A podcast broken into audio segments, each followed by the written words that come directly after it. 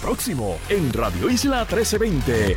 La policía de Puerto Rico tiene un nuevo giro sobre este caso del niñito que resultó herido debido a que una la persona que se estaba buscando había sido liberado por habeas corpus. Así que vamos a tener esa información de, de, inmediato con ustedes que está rompiendo en estos momentos. También voy a estar hablando con el director de campaña de Pedro Pierluisi sobre el verdad ya es oficial la precandidatura a la gobernación por el PNP de Jennifer González y su compañero de papeleta. También vamos a estar hablando sobre una medida que se sometió en la Cámara de Representantes para que aquellas personas que, verdad, le choquen con alguien, se lleven arrollado a alguien y luego posteriormente esa persona muera, sí cumplan cárcel. Vamos a hablar de esto y otros temas, pero vamos a arrancar de inmediato porque tenemos esta información de última hora y necesito hablar con la policía de Puerto Rico. Así que comienza esta primera hora de Dígame. Más de 20 años de experiencia en el periodismo. El periodismo ha dedicado su carrera a la búsqueda de la verdad. La verdad, la verdad.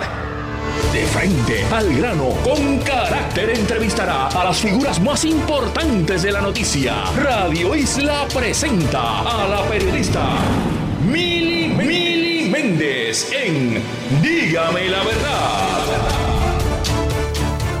Muy buenos días Puerto Rico, bienvenidos a otra edición de Dígame la Verdad por Radio Isla 1320. Les saluda Mili Méndez y gracias por conectar. Esta mañana nos levantamos y ayer en horas de la tarde se supo que, ¿verdad? Un niñito de cuatro años había quedado, ¿verdad? Había resultado herido de bala en Manatí y que fue resultado de un acecho a un gatillero que estaba libre bajo habeas corpus. Tengo en línea telefónica y arranco de inmediato con el coronel Roberto Rivera para que nos dé la información más actualizada de este incidente. Saludos y buenos días, coronel, ¿cómo está? Buenos días, Mili, buenos días, los radio escucha. Bueno, eh, usted estuvo hablando esta mañana en Pegados, explicando un poquito qué, qué fue lo que había ocurrido, pero hay más información sobre este caso, coronel. Bueno, la realidad es que eh, hemos estado corroborando una serie de información, estamos identificando una serie de cámaras para extraer unos videos para ver si podemos apreciar ese vehículo que se detuvo, algún cuántos pasajeros, cuántas personas iban en él, para poder tener una idea. La realidad es que eh, eh, una información pues cambió y es que el, este individuo que está bajo habeas corpus reside precisamente en esa residencia donde donde estaba el niño. Así que no es que era un vecino, el, el gatillero que ha sido identificado como Luis Rodríguez Cruz, eh, estaba residiendo en esa vivienda, estaba en esa vivienda.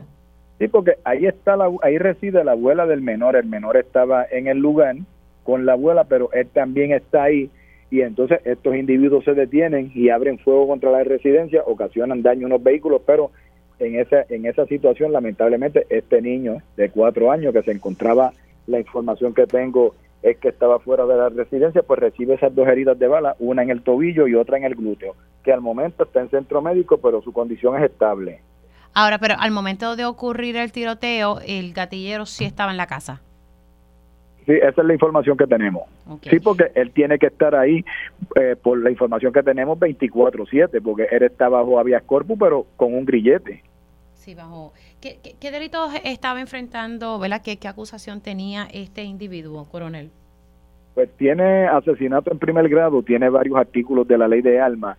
Eh, esto es parte de la ganga esta de los Marcian, que en, en, octubre del 21 ahí cometieron un asesinato precisamente en el residencial Campo Alegre, pero no es hasta principios de año que se le radica a, a Aérea y a sobre 16 personas más ese asesinato. Así que él enfrenta el asesinato en primer grado más todos los delitos por la ley de armas. Ok, debido a que no se había procesado eh, en el tiempo que establece la ley, pues salió bajo el recurso de habeas corpus. Sí, eso es así. Así que eh, el proceso va a continuar porque él sigue, ese proceso continúa, pero él fuera entonces de la cárcel. Ahora, entonces, eh, el, el objetivo era él y tristemente, ¿verdad? Eh, este menor resulta herido. ¿Qué, ¿Qué tipo de vínculo familiar, si alguno hay, entre este gatillero y el, niñito? Bueno, aparentemente el niño y él, aparentemente son primos, porque es, algo que no se ha podido corroborar. Nos dicen que son primos, otros decían que era sobrino, pero al momento aparentemente es un primo. Eh, no sabemos si segundo o tercero, lo importante es que pues estaba en la residencia y por eso es que el atentado a esa residencia. ¿Ustedes tienen más o menos idea de quiénes pudieron haber eh, ¿verdad? intentado de, eh, asesinar a, Luis Rodríguez Cruz? No, al momento no, estamos trabajando con lo que son las cámaras de video para poder identificar, ¿ves? no ha bajado información conducente tampoco, ni alguna información que nos pueda brindar algún sospechoso, como he dicho desde esta mañana hacia acá. La realidad es que él, él fue entrevistado, pero él no va a dar ningún tipo de datos porque ustedes conocen cómo operan estos individuos que están al margen de la ley. Claro, pero entonces eh, la dueña de esa casa, que es la abuela del menor, ¿qué, qué, dice ella? E, eso está en el proceso de investigación. Este, ayer este, se había trabajado con, con la madre del menor, así que hoy vamos a seguir abundando en lo que tiene que ver con las entrevistas para saber precisamente pues qué opiniones tienen ellos o qué si, si observaron algo y qué observaron la mamá, ¿qué les dice? No, al, momento de verdad que ha sido una información completamente vaga, por eso es que estamos trabajando pues alguna confidencia que baje o en este aspecto identificando las cámaras para poder trabajar. O sea que ustedes dependen de, de las cámaras porque entonces la información que han dado, ¿verdad? Familiares ahí de este menor ha sido vaga, entendí bien. Sí, exacto. Acuérdate que eso hay que ampliarlo, así que eso lo haremos en este proceso.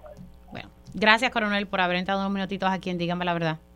Siempre lo órdenes, Mili. Cómo no. El coronel Roberto Rivera, y es que ha surgido información nueva sobre este caso del niñito de unos cuatro años, de cuatro años de edad, que resultó herido en Manatí. Esto trascendió ayer en horas de la tarde y pues fue víctima de, de un acecho hacia un gatillero que aparentemente es familiar de este menor.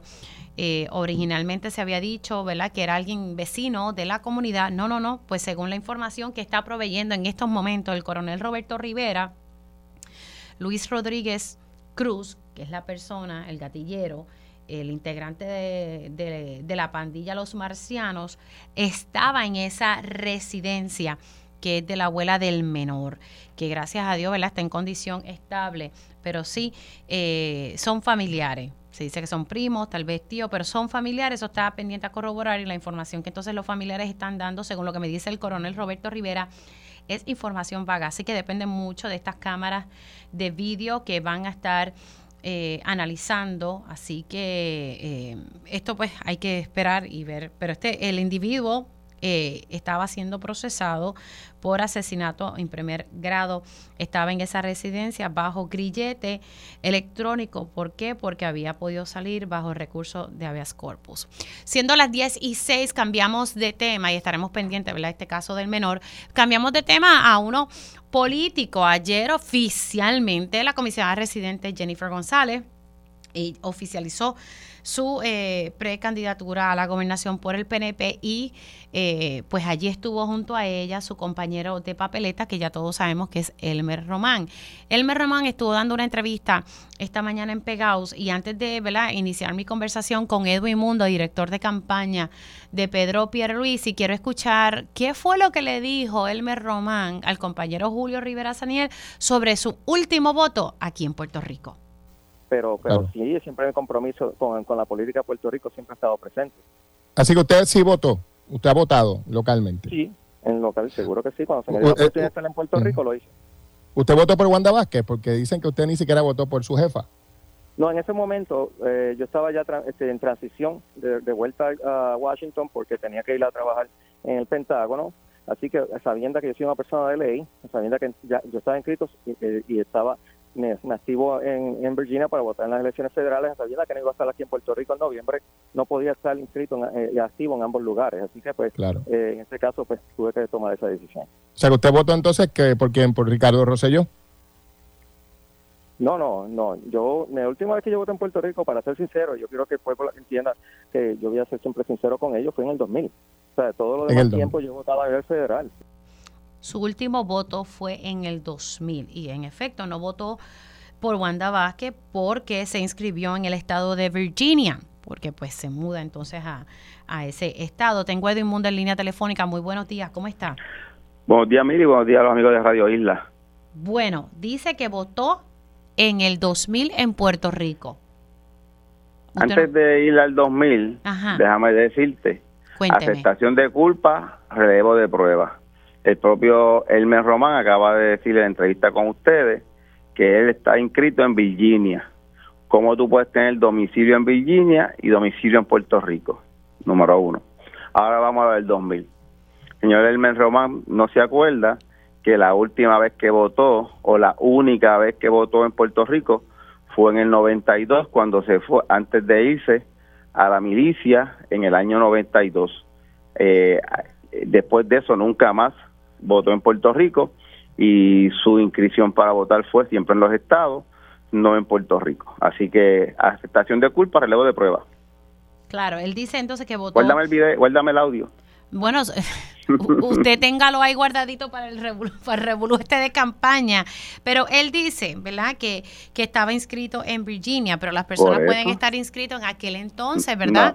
Eh, las elecciones fueron en el 2020, él dice que se inscribió en el 2020, por lo que entendí, pero las personas pueden regresar a inscribirse. Lo importante es que lo hagan, ¿verdad?, un año antes. Oh, no, no, lo importante es que viva donde te inscribes. Vamos, vamos a explicarle eso porque hay como un arroz con huellas con ese tema, don Tú no, puedes, tú no puedes tener domicilio en Virginia, domicilio en Puerto Rico. Él votó en el 20 en Virginia, votó en el 22 en Virginia. Cuando él se vuelva a mudar a Puerto Rico, entonces y se muda finalmente, pero todavía él sigue viviendo en Virginia, así que no tiene ningún domicilio en Puerto Rico. Él se desprendió de ese domicilio en Puerto Rico cuando se inscribió en Virginia, que fue donde último se inscribió, para votar eh, por Joe Biden. De hecho, todo el mundo sabe que votó por Joe Biden. Sus cuentas eh, de Twitter así lo revelan. Ahora, de momento, a petición de Jennifer, ahora es republicano o de tendencia republicana, como él mismo dijo en una entrevista el pasado viernes. ¿Él votó por Joe Biden? Pues él dijo que es republicano eh, aquí. Eh, por eso, por eso él dice en sus cuentas de Twitter de que ya cerró. Ya, entre ustedes lo tienen bien, bien velado. Bueno, eh, tú en campaña tienes que hacerle un tracking a la gente que vas a aspirar con ellos y tienes que saber lo que dijo, lo que dejó de decir, lo que inclusive decía que no que se iba de Puerto Rico, perdónenlo poco, pero la política en Puerto Rico daña el gobierno. Ahora regresa a esa política que, que, para él daña el gobierno. Todo, uno es esclavo de lo que dice y dueño de lo que calla. Es igual que el libro de la amiga Cucuz Hernández, que ahora ella pelea con todo el mundo porque ella escribió una cosa en un libro. Nadie escribió por ella, solo escribió ella. Y así es la vida. Tú tienes que ser muy cuidadoso cuando te expresas en unos momentos porque hoy mismo acaba de aceptar con ustedes ahí el señor Román, que su domicilio sigue siendo en, en, en, Virginia, no en Puerto Rico. Ahora, eh, hay que estar para hay que estar domiciliado en Puerto Rico un año antes de las elecciones. tienes que para ser elector tiene que estar domiciliado en Puerto Rico. Y cuando llenó su petición de endos de reactivación el 13 de noviembre todavía no está domiciliado en Puerto Rico, así que le mintió a la comisión diciendo que estaba domiciliado en Puerto Rico porque no tiene ninguna propiedad, no tiene ninguna mudanza en Puerto Rico, solo que vino en estos días a, este fin de semana a hacer su campaña y a integrarse al grupo de Jennifer, pero cuando llenó la petición todavía la llenó a través del ERE, estando en Virginia, no, no fue a la HIP en Yauco a llenarla, ni a la HIP en Ponce a llenarla, ni a la HIP en San Juan para llenarla, la hizo a través del ERE desde su casa en Virginia. ¿Por qué ustedes no, no refutan esto? Porque eh, lo que Jennifer González incluso retó a que a que sean ustedes, ¿verdad? Directamente quien reten. Porque no tenemos no, no tenemos el standing, lo pueden hacer los candidatos que corren contra él o lo puede hacer un elector de Yauco, pero nosotros no tenemos standing porque nosotros no tenemos ninguna eh, vínculo directo contra con la candidatura de, del señor Román. O sea, que tendría que ser o Quiquito Meléndez o, el senador eh, William O Pablo, o Pablo José, ah, o la señora Alacén, o los que aspiren a esa posición, no no la campaña de Pierre porque nosotros no no somos los que aspiramos en esa candidatura, quienes aspiran a esa candidatura son otras personas. Bueno, usted me dice a mí que él le mintió a la comisión. Eh, y, bueno, si tú, si tú dices si tú dices que vives en Puerto Rico, en el cafetal en Yauco, y no tienes ni una camisa en el, en closet de tu casa y todas tus propiedades están y tus planillas están en, en Virginia eh, y tú hiciste una, te desvinculaste de Puerto Rico y tu domicilio cuando fuiste y te inscribiste en Virginia, pues tiene, tiene, tiene ahí un gran handicap. Una cosa es que mañana realmente se muda a Puerto Rico eh, y y demuestra que tiene un domicilio real en Puerto Rico y se desvincule, pero tú no puedes tener una todo tu, todos tus haberes y todas tus eh, relaciones en Virginia y tener un apartamento aquí como son los leyes 2022 y reclamar que tú eres residente de Puerto Rico. Bueno, ¿eso usted lo está dando como un ejemplo o él tiene un apartamento aquí bajo eh, esa... No, no sé, ah. no, yo no sé. Yo, yo sé que vino este fin de semana, no sé en qué hotel se quedó, pero en el cafetal no fue. En el cafetal no fue. Hay quienes me están escribiendo aquí, bueno, y, me están trayendo el caso de Ricardo Rosselló. Dicen que él vive ah, allá en Virginia y representa a Puerto Rico, ¿verdad? Como, qué bien, te, te, explico. El doctor Rosselló siempre tuvo su domicilio en Puerto Rico, nunca cambió su, su dirección electoral. De hecho, cuando llenó la licencia y después inmediatamente dijo que no, que él no quería ser elector de Virginia, que seguía su, su domicilio en Puerto Rico, y ya un tribunal eso lo validó porque él demostró que vivía y habría que recusar al doctor Rosselló, pero su domicilio y su asiento electoral de siempre fue en Puerto Rico y lo aunque vivía en Virginia.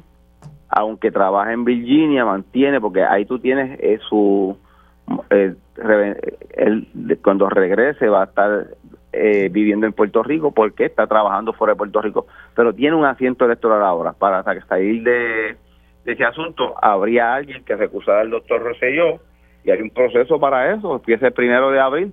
Si, si pasa el 30 de abril y no recusan al doctor Rosselló, puede venir el, el 5 de noviembre, el 2 de junio y votar en Puerto Rico porque tiene su domicilio y su asiento electoral en Puerto Rico.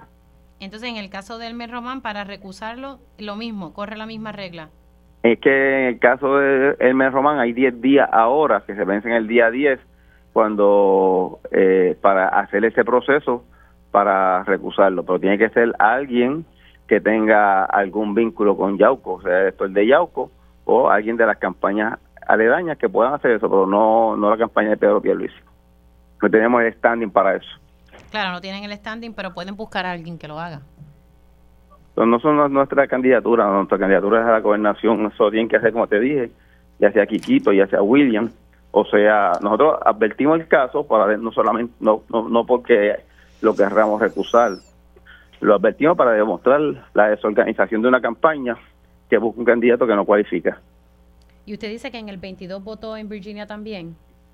Él mismo lo dice, que votó en el 20, en el 22 en Virginia. Su asiento electoral está en Virginia, no está en Puerto Rico. Okay.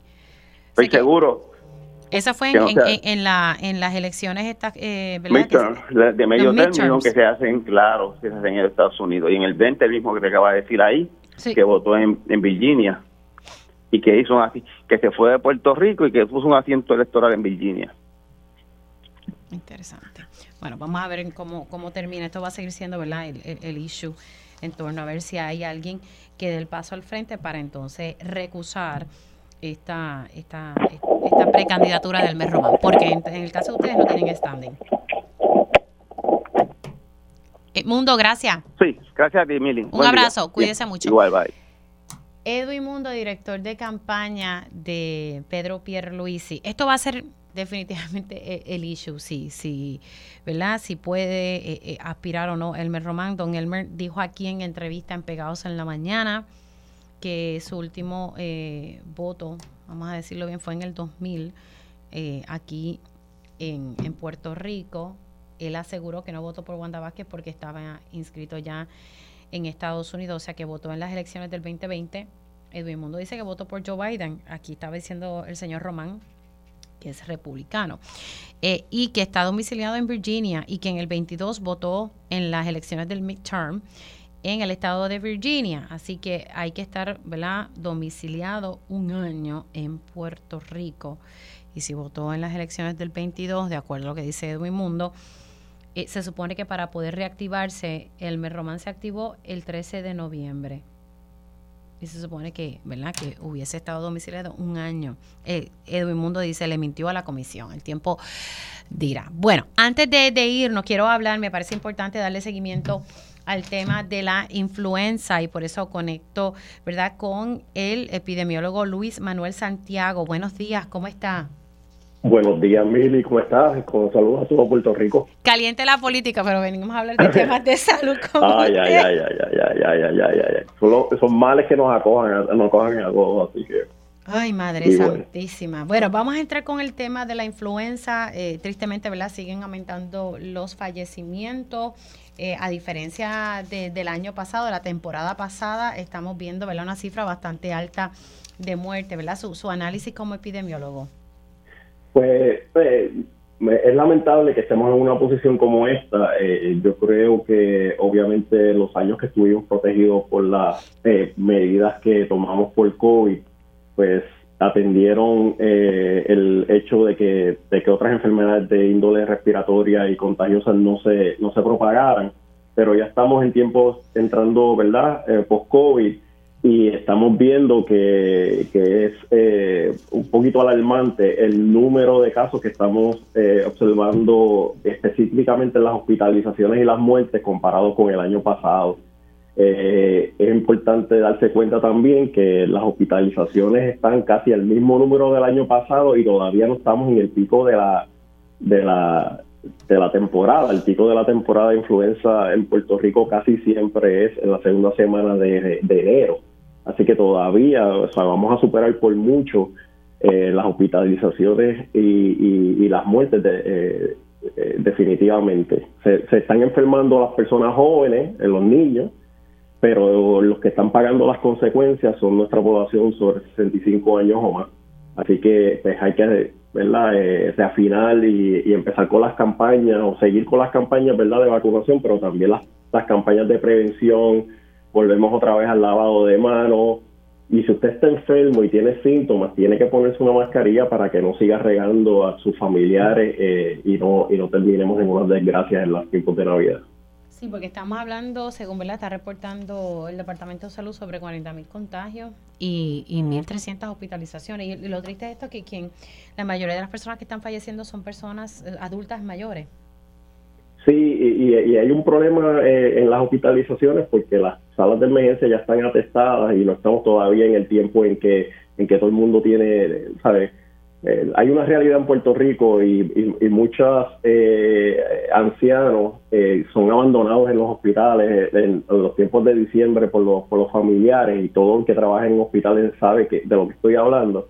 Así que cuando venga esta oleada de los días festivos, no van a tener espacio ni para entrar. Así que mi exhortación es que solamente usted vaya a salir de emergencia cuando realmente es una emergencia, se atienda con su médico privado eh, y, procure, ¿verdad?, que, que, los médicos también le hagan una exhortación a que parte del tratamiento, cuando están tratando gente con eh, enfermedades contagiosas y respiratorias, que parte del tratamiento sea indicarle que tiene que usar mascarilla para que no sigan regando eh, la enfermedad. No es solamente atenderlo a él, sino cooperar y atender a la población. Mire, tómese esto tres veces al día y use la mascarilla cuando esté con otras personas para que no se propague. El lavado de manos es súper importante en la influenza, pero no podemos seguir llenando la sala de emergencia porque este fin de semana sí tuvo un familiar en el hospital con un infarto y el tiempo que se demora en atender a una persona y, el, y, el hacinamiento que había en la sala de emergencia era terrible. Así que le exhorto a la gente a que sean más cuidadosos con el uso de las facilidades de emergencia en los hospitales.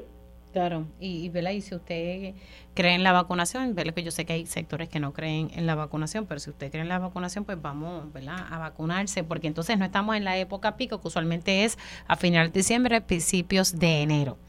Definitivamente, la vacunación trabaja pues a mucha eh, población, ya yo me vacuné, todo el mundo yo le exhorto que se vacunen. Para el año que viene, elección aprendida, tenemos que procurar que para el final de octubre ya el porciento de vacunación esté sobre los 80%. No podemos esperar. Y cuidado si antes, cuidado si antes, porque ya en agosto yo supe de verdad de casos, por lo menos cercanos a uno, que ya había personas ah, con influenza en agosto, septiembre, imagínese usted. Sí, Sí, el, el, que la, el que las personas digan que hay una temporada no quiere decir que no exista casos de influenza en el resto del año. Lo que pasa es que el, el de la temporada, el pico, eh, ¿verdad? Es, es cerca del final de diciembre, ¿verdad? Segunda semana de enero.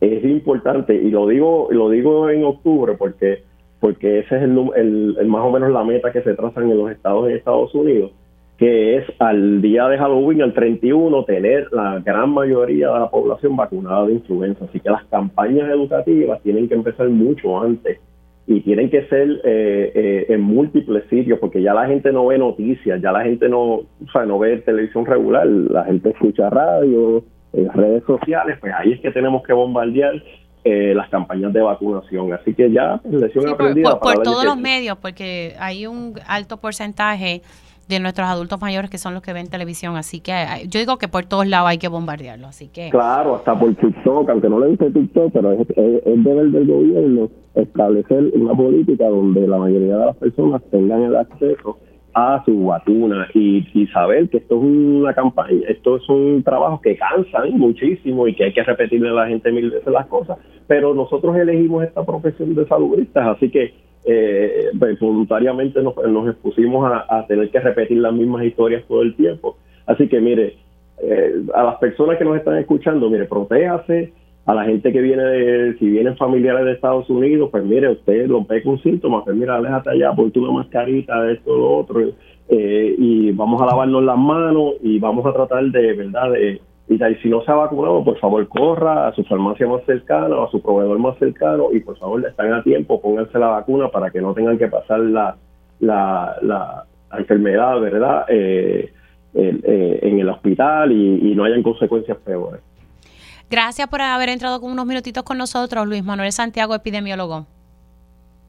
Un abrazo. Nosotros hacemos una pausa y al regreso estaremos hablando con el representante Ángel Matos relacionado a una pieza legislativa que, presentó para enmendar, y esto lo, había dicho precisamente em, el presidente de la Asociación Puertorriqueña de la Judicatura, que había que enmendar unas leyes para, en estos casos de hit and run y que abandonan la escena, pues mira, podemos hacer algo para que aquí se haga justicia en muchos de los casos que tristemente no se ha hecho justicia. Hacemos una pausa y regresamos en breve.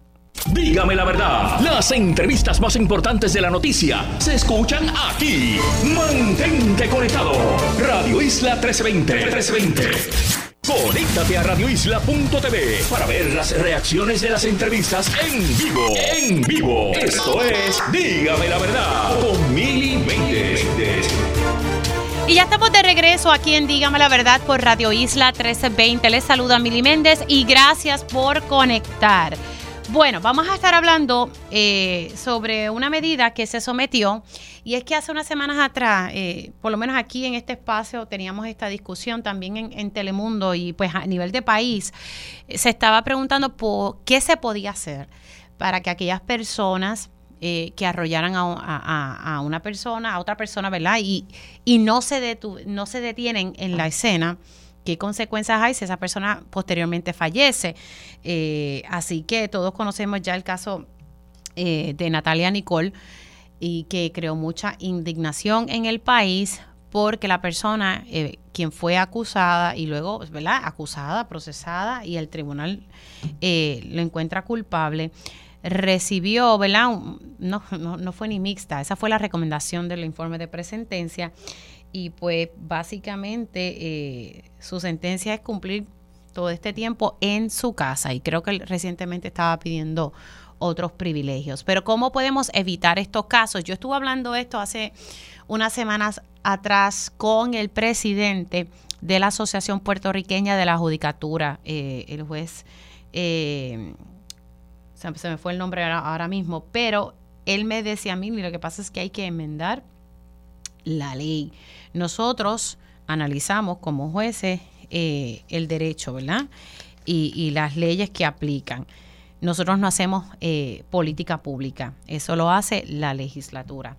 Y pues estuve varias veces hablando con, con distintos legisladores a ver cómo se podía hacer este esfuerzo, porque el mensaje no puede ser que pues sí, tú arrollaste a alguien, te fuiste de la escena, porque cualquiera puede tener un accidente. Porque hay personas que me dicen, Mili, pero cualquiera, claro que sí que cualquiera puede tener un accidente, pero lo responsable como un ciudadano, ¿verdad? Es uno pararse. Entonces otros me dicen, es que no se van a parar, Mili, no se van a parar porque si están eh, bajo los efectos del alcohol son 15 años ya de por sí. Y muchos deciden irse de la escena para obviar ese detalle. Pues yo insisto en que hay que hacer las cosas bien y uno se tiene que detener en la escena. Eh, y precisamente eso es lo que quiero hablar con el representante Ángel Matos, a quien tengo ya en línea telefónica. Buenos días, representante, ¿cómo está? Buenos días para ti, Mili, y felicidades al pueblo de Puerto Rico. Bueno, ya sometió esta, esta medida, ¿qué es lo que busca? Vamos a explicarle, porque sé que había también una, una medida de, de la representante Gretchen Howe cuando en un momento dado ella fue senadora, eso regresó al, al Senado, también el representante Héctor Ferrer Santiago tenía un borrador, pero él al ver la medida de Gretchen Howe, pues aguantó la suya. Eh, ¿Qué es lo que busca la suya, eh, su medida particularmente?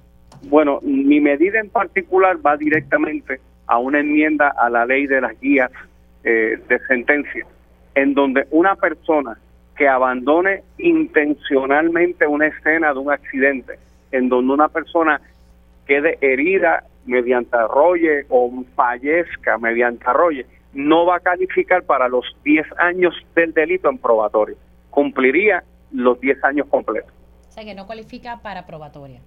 Demostrado en el tribunal que se detuvo, que arrolló, se detuvo y volvió y se montó y continuó la mancha. O sea, habíamos tenido tú y yo un diálogo hace unas semanas atrás sobre la posibilidad de casos en donde un accidente pudiera ser el factor o dentro del mundo de las posibilidades una persona golpear a alguien sin necesariamente estar consciente de lo que ocurrió, ¿verdad? Pero en este caso en donde palpablemente arrollaste a una persona, eh, te detuviste, mediante proceso judicial se demuestra que intencionalmente tú decidiste abandonar un ser humano herido, pues no calificas para probatorio. Claro, pero eh, eh, abandonaste la escena, esa persona, ¿verdad? Que arrollaste, si posteriormente fallece, ahí es que no cualifica la probatoria. Bueno, no califica si abandonas la escena. Punto. Eh, no, es, no importa, No, importa si, si la persona fallece o no, es si, si abandonas la escena es que no cualificas para probatoria. Y respectivamente, porque aquí el acto reprochable por la sociedad, claro está, destacando el fallecimiento, pero una persona herida que después quede viva, mutilada, eh, eh, igual daño para mí. Ok. ¿Y entonces cuál es el, el número de esta medida? Ah, caramba, mil. déjame te lo consigo ya mismo. Tendría que manipular el teléfono mientras hablo contigo. Está bien. Pero, pero cómo no. Sí, importante, ¿verdad? Ya, pero el detalle aquí es que ya usted sometió esta pieza. Que, de hecho, Mili, te quería, te quería mencionar, este proyecto se había radicado eh, desde la semana pasada. Y como, y como el país habrá notado, este fin de semana, una vez más, en Juanadía, una dama arrolla a un motociclista y abandona la escena. Eh, eh, o sea, tiene que haber un disuasivo, tiene que haber un llamado a la sociedad y obviamente con, con, con, esta enmienda lo que buscamos es que se cree esta conciencia, se verá por demás de que no se debe abandonar una escena. Sí, no, e, es que ese es el mensaje que tenemos que llevar, porque aquí eh, todo lo contrario, lo que hemos visto es que en las estadísticas ha aumentado la cantidad de personas que abandonan la escena. Y, y, como decía yo ahorita, cualquiera puede tener un accidente, pero el mensaje no puede ser, ¿sabes qué? Sí, vete porque vas a salir bien. Mili, proyecto de la Cámara 1958. 19. 1958. 58, ok. 1958 y usted lo sometió la semana pasada. La semana pasada, porque como había hablado contigo y, la Cámara sigue trabajando hasta el 22 de diciembre, pues uno continúa preparando los borradores para la última sesión de, enero, que comienza en enero 8 hasta junio 30. Y como esta, habrán otras medidas que estamos presentando, pero lo que sí me dio coraje, o sea, se radicó la semana pasada antes del incidente de Juana Díaz y, y, me temo, ¿verdad? Y, mi exhortación a la ciudadanía, la temporada navideña, que yo sé que se disfruta en familia, se bebe, por favor pase la llave, porque no quiero que esto sea una tendencia de accidentes en donde las víctimas se abandonan. Sí, bueno, hay que tener cuidado con este tema. Así que básicamente es que la persona, tú arrollaste a alguien, ya esté herido o haya fallecido, es el simple hecho de haber abandonado la escena, no cualificas para probatoria en esas guías de presentencia. Correcto. Ok, y cumpliría 10 años. Bueno, una pena fija de 10 años que, que, la tendría que cumplir completa. Estará entonces pendiente eh, a esta medida que será atendida en la próxima sesión en enero. Correcto. Representante, gracias. Buenos días, amigo. Buen día. El representante Ángel Matos quien es el portavoz del Partido Popular Democrático en la Cámara de Representantes, quien ha sometido el proyecto de la Cámara 1958. Básicamente enmienda eh, la ley de la guía de presentencia. Si la persona abandona la escena, no cualifica para probatoria. Hacemos una pausa aquí en Dígame la Verdad por Radio Isla 1320 y este fin de semana hubo asamblea de enfermeros y enfermeras. ¿Qué pasó? Qué determinaciones eh, alcanzaron. Vamos a estar hablando sobre eso ya mismito. Y también hay un evento en la Universidad de Puerto Rico que usted debe estar muy pendiente, especialmente en la zona sur de Puerto Rico. Regresamos en breve. Dígame la verdad, las entrevistas más importantes de la noticia se escuchan aquí. Mantente conectado. Radio Isla 1320. 1320. Conéctate a radioisla.tv para ver las reacciones de las entrevistas en vivo. En vivo. Esto es Dígame la verdad con Mili 2020.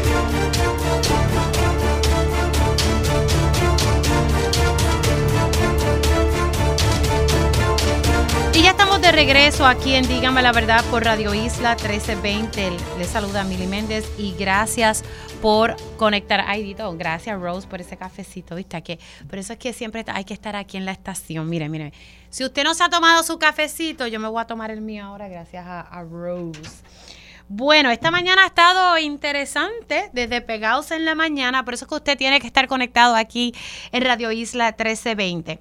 ¿Verdad? Primero, ¿verdad? El señor Elmer Román, hablando con Julio, le reconoce que, su último voto aquí en Puerto Rico fue en el 2000. Eh, y luego estuve dialogando con, con Edwin Mundo, director de campaña de Pedro Pierluisi, y, y me dice, el propio Almer Román les ha reconocido a ustedes ahí, eh, y que votó en el 2020, ¿verdad? Porque él no votó, reconoció que no votó por Wanda Vázquez porque ya estaba eh, inscrito en el estado de Virginia. Así que lo que dice, lo que implica es verdad que en esas elecciones del 2020 votó allá en el estado de Virginia. Edwin Mundo sostiene que también el señor Elmer Román votó en las elecciones conocidas como el midterm elections en el 22 y que para poder eh, estar aquí corriendo tiene que haber tenido el domicilio eh, de hace un año y él se reactivó el 13 de noviembre, así que no cumple con ese domicilio de un año, según lo que denunció Edwin Mundo aquí en Dígame la Verdad. Dijo, él le mintió a la comisión, nos sostuvo que tiene 10 días, ¿verdad? Eh, ya sea cualquiera de los eh, candidatos, precandidatos al puesto de comisionado residente o algún elector de Yauco son los que tienen standing para poder eh, recusar eh, esta, esta reactivación electoral del señor Elmer Román. Vamos a estar pendientes a ese tema, sin duda, ¿verdad? Eh, está interesante. Bueno, vamos a hablar de otra cosa que precisamente el viernes pasado hablamos aquí sobre la asamblea de enfermeros y enfermeras que se iba a llevar a cabo este fin de semana. Los enfermeros están pidiendo que se apoye un proyecto que es el que haría justicia a los enfermeros y enfermeras en torno a la cantidad de pacientes que ellos atienden. Y en la legislatura, específicamente en el Senado, pues hay varios proyectos y eh, hay diferencias en el gremio porque unos respaldan un proyecto en particular y otros dicen, no, no, ese no funciona. El que realmente le hace justicia a los enfermeros y enfermeras realmente es el que, el que nosotros estamos hablando. Así que ellos se reunieron este, este fin de semana y, y pues este fue uno de los temas que se, ¿verdad? que se tocó. Y ya tengo en línea telefónica a Anthony Sánchez, él es enfermero especialista. Anthony, saludos y buenos días. Mili, saludos, felicidades, feliz inicio de semana y gracias por tu apoyo incondicional para todos los enfermeros de Puerto Rico. Estamos agradecidos para contigo. Cuéntame qué fue lo que ocurrió este fin de semana el sábado, eh, porque sí hubo votaciones para respaldar uno de estos dos proyectos que estaba en el Senado. Mili, rapidito, tenemos buenas noticias. En enero, la presidenta del Colegio de Enfermería se acerca a este servidor para ser parte de la comisión de legislación del parte del colegio, la cual pertenecí la cual se encarga de los proyectos que son a favor y al, bienestar de los colegiados. Estuvimos trabajando en el 1035, ya que fue la, delegación de la antigua presidencia y la encomienda que el colegio nos da a nosotros como comité de legislación, que empezamos a trabajarlo desde enero hasta junio. O sea, un colegio, el, el proyecto 1035 era el proyecto que el colegio respaldaba, se corrigió, se modificó y está perfecto para su aprobación y discusión. ¿Qué pasa, Mili? El, el 7 y el 8 de junio, Auxilio Mutuo se va en paro, eh, nuestros colegas, porque estaban dándole 42, 40 pacientes a cada enfermero. Eh, por esto mismo queremos hacer el patrón laboral. O sea, este proyecto es para hacer justicia en la carga laboral de los enfermeros que trabajan en hospitales. Y yo me entero el 8 de junio de que compré agua fría, le doy agua fría a mis colegas, estamos ahí en apoyo.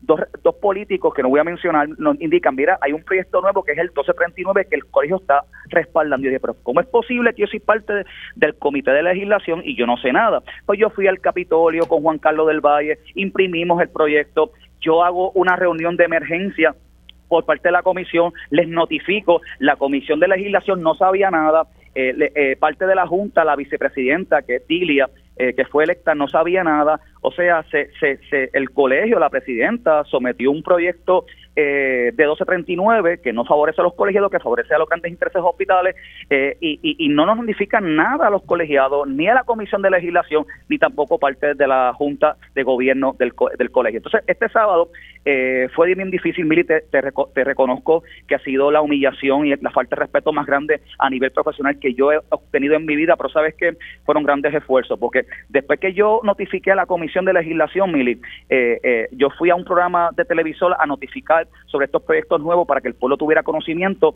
y a los dos días me llaman, me citan el colegio, la presidenta, con los dos abogados, para, para eh, amedrentarme y decirme que yo no puedo expresar ni educar al pueblo lo que está pasando y la presidenta me entrega una carta redactada por ella para que yo renunciara. Yo dije, yo no voy a renunciar, si tú quieres, vótame porque tengo una libre expresión de decir la verdad al pueblo y a los colegiados. Pues el 30 de junio, Mili, tuve que renunciar a mi posición de, la Comisión de Legislación porque no pude más con la opresión y hostigamiento. Entonces, en la Asamblea, Mili, no fue la excepción. Fueron 345 de todo el colectivo, Mili, nada más. Entonces, Mili, eh, ahí se paró Juan del Valle, eh, validando lo que estoy hablando. Se paró Dilia, eh, que es la primera dama vicepresidenta electa, confirmando lo que, lo que yo acabo de decir en el día de hoy. Se paró la presidenta de la Comisión de Legislación, la honorable señora Mirta y confirmó lo mismo también Daisy. O sea, muchos colegiados, colegas se pararon ese día al turno. A mí me citaron tres veces, Emily, me citó la comisión de legislación del colegio, el del Valle, Dilia, y cuando era mi turno para hablar, ¿sabes lo que pasó, Mili? Eh, me apagaron el micrófono, me interrumpieron. ¿Esto fue el sábado? El sábado no me dejaron hablar, Mili me faltaron el respeto, yo dije ley de orden, no me dejaron hablar, no me dejaron expresar, me apagaron el micrófono, no solamente a mí, a varios colegas que queríamos decir la verdad, pero sabes que hubo un colega que fue mi estudiante de enfermería, le di clase a nivel de bachillerato, su último clase de liderazgo, y ahora es colega, mi estudiante, que yo le digo el gallito castado en Rejón Mili, porque tuvo la valentía de pararse, yo y Santiago se paró y dijo, pero un momento, yo tengo que hablar. Y él presentó la moción, lo dejaron hablar, de tirar en votación Mili, y sabes qué, gracias a Dios, ciento, 173 colegas en total se fueron. Mili, de 345 por la falta de respeto, por la desorganización, por pues la que, hubo Además de esas faltas de respeto, eh, ¿finalmente qué acordaron? Eh, pues Mili, los logros fueron que eh, Jay Santiago presentó la, la o sea, eh, sometió a votación por los 173 colegas, porque la mitad casi se fueron, y 76 votaron a favor, o sea que el colegio tiene que ahora eh, volver a coger el proyecto de 35, desistir del 1239 y los demás. O sea, el proyecto que hace justicia, el proyecto que quieren los colegiados y el colegio tiene que trabajar a favor de los colegiados es el 1035. No solamente eso, Mili, se hizo unas votaciones hace un año y no tenemos un informe de qué pasó en las votaciones, que ahí estaba Juan Carlos del Valle, la cual fue descalificado. O sea, pedimos también una moción para que se dé un informe 30 días efectivo para que nos enseñen a nosotros, a los colegiados, qué pasó en las elecciones. Queremos transparencia e información. Otra moción también, Billy, que logramos obtener es que el, la próxima asamblea tiene que hacerse en vivo, tiene que grabarse y ponerse al público porque hay enfermeros que no pueden asistir porque están en los hospitales manejando pacientes y no pueden dejar sus funciones. Exacto. Otra moción que tenemos, Mili, también es que prácticamente eh, eh, va a haber una continuidad porque esto esto no se queda aquí, o sea, se tuvo que parar, no pudimos hablar porque tiene que haber una enmienda a la ley 136 y a la 137, la cual tiene que aumentarse el salario de los enfermeros, incluidos los enfermeros de práctica avanzada maestría y doctorado, que los excluye la ley y no hemos tenido aumento. sea, eh, eh, la inflación nos está matando, nos estamos yendo del país, esto es un país envejeciente y nosotros nos queremos quedar aquí. O sea, en enero y en febrero volvemos a una segunda asamblea a continuidad. O sea, esta historia continuará, Mili, continuará pero si hizo justicia. El 1035 va para adelante. Yo les exhorto al comisionado de salud, a los políticos de este país, o sea, que la salud es prioridad y, los que la cuidamos, o sea, tienen ese proyecto mil engavetado, ya el colegio lo corrigió, ya, ya esa pieza está ready ya para aprobarse y discutir. ¿Qué estamos esperando? Claro, pero sí se acordó entonces con los pocos que quedaban allí, eh, que entonces sí se va a avalar el... Sí, Mili, se hizo, se hizo la moción, y Santiago presentó la moción, todo el mundo la aprobó, las puertas se cerraron y con 173 colegas que están ahí, 76 votaron a favor y, y eso es un sí, el, el, el colegio tiene que ahora eh, apoyar el 1035 como debería de ser y no favorecer proyectos que favorecen los grandes intereses de los hospitales y no a los pacientes y enfermería. Porque la gente se cree que esto es de enfermería, esto no es de enfermería, porque una sobrecarga laboral en el personal de enfermería representa un daño permanente, una muerte por el malpractice. Pero si yo le doy una cantidad justa y equitativa a un paciente en un hospital, ese enfermero puede dedicarse al cuidado directo, a la educación al darle un servicio de excelencia y calidad que todos los que me están escuchando en el día de hoy se merecen, porque todos somos pacientes. La salud es lo, primordial, Mili. Nosotros cuidamos lo primordial, enfermería, justicia salarial, justicia laboral, necesitamos justicia a los que salvamos vida 24-7, Mili. Anthony, gracias por haber entrado unos minutitos aquí en Dígame la Verdad. Cuídate mucho. Gracias a ti, gracias, Mili. Anthony Sánchez, enfermero especialista y hablando sobre eh, esta actividad de que tuvo el Colegio de Enfermeros y, enfermeras. Eh, interesante. Bueno, lograron, ¿verdad? Eh, que esto se, se, avale. Vamos a también a, tratar de obtener, ¿verdad? Una reacción por parte de, la persona que esté a cargo del colegio de, enfermeros y enfermeras del país para también conocer lo que ellos tienen que decir al respecto. Nosotros tenemos que hacer una pausa, pero al regreso vamos a estar hablando eh, sobre la expo de la UPR. También vamos a estar hablando con el profesor de Derecho Laboral Jaime Sanabria. Estaremos hablando con el administrador de retiro sobre el retiro de varios eh, empleados, miles de empleados públicos que se estarán retirando. Y por fin logré confirmar que la rama judicial va a estar reaccionando y nos va a estar explicando cómo funciona esto de habeas corpus y nos van a estar ofreciendo estadísticas sobre eso más adelante aquí. Esto luego de que un niñito de cuatro años resultara herido ayer en Manatí y resulta, ¿verdad?, que la persona eh, resultó herido en medio de un tiroteo y es que había un acecho contra Luis Rodríguez Cruz, que de alguna forma es familiar de este menor. La policía no lo tiene claro de, la que, qué lazos hay, pero sí eh, este individuo, quien tiene cargos de asesinato en primer grado y otros cargos de armas, estaba residiendo en la casa de la abuelita de este niño y este individuo pues estaba acusado, como dije, de asesinato en primer grado y había salido por el recurso de habeas corpus. Así que no se retiene porque vamos a tocar eso más adelante aquí en Dígame la Verdad. Hacemos una pausa, regresamos en breve. Dígame la verdad, las entrevistas más importantes de la noticia se escuchan aquí. Mantente conectado.